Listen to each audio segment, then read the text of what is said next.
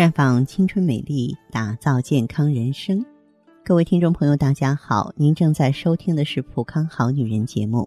您有任何关于健康养生方面的问题，可以在微信公众号搜索“普康好女人”，普是黄浦江的浦，康是健康的康。添加关注后，直接恢复健康自测，那么您呢就可以对自己身体有一个综合的评判了。当我们夸一个美女的时候，哎，我们经常会用到这样的形容词儿，说肤白貌美。实际上，这个词儿听多了呀，我就会有一些不服气，因为根据我的专业知识，肤白不一定是貌美的象征。当然，不可否认，这个皮肤颜色是疾病最直接的反应。尽管皮肤的颜色大部分在出生时就已经决定了，但是因为它自我防护作用，往往受到年龄啊、压力啊、环境以及其他因素的影响。白色呢是常见的几种肤色之一，也是疾病经常表现出的肤色。通常呢，按照程度不同，白色皮肤有蜡白、苍白、灰白之分，并且大多数呢表现在脸上。不同疾病，面色变化的部位也不一样。脸色呈苍白色或青白色，大多呢是贫血的象征。那么皮肤特别白，真的就是预示着你贫血啊！除了天生面色苍白之外，大多数苍白的脸色都是因为气血虚弱引起的。如果在一段时间之内，你的面色始终苍白，就预示着可能贫血。生活中很多女人看上去面无血色，皮肤苍白，而且还经常伴有疲乏无力啊、心慌气短的症状。这些都是缺铁性贫血的表现，我们要适当的补充一些呢，这个含铁丰富的食物。再一个呢，就是脸色灰白，说明是铅中毒。说到铅，它是一种重金属，它在我们生活中的每个角落，比如说饮食的工具、某些美白化妆品，或是某些含有铅的药物软膏里边。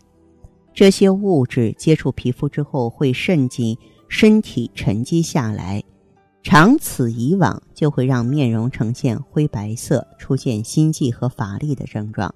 这是铅抑制了细胞酶的作用，使得小动脉出现了痉挛症状，进而造成呢毛细血管血行不畅，脸色出现灰白的情况。这时我们要尽快就医。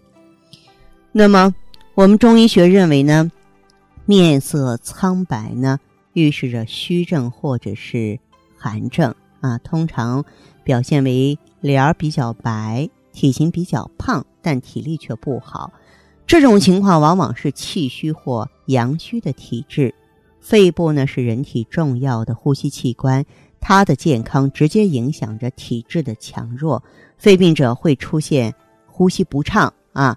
或者有有体虚的那种脸色发白，尤其是仔细观察两眉尖处特别白。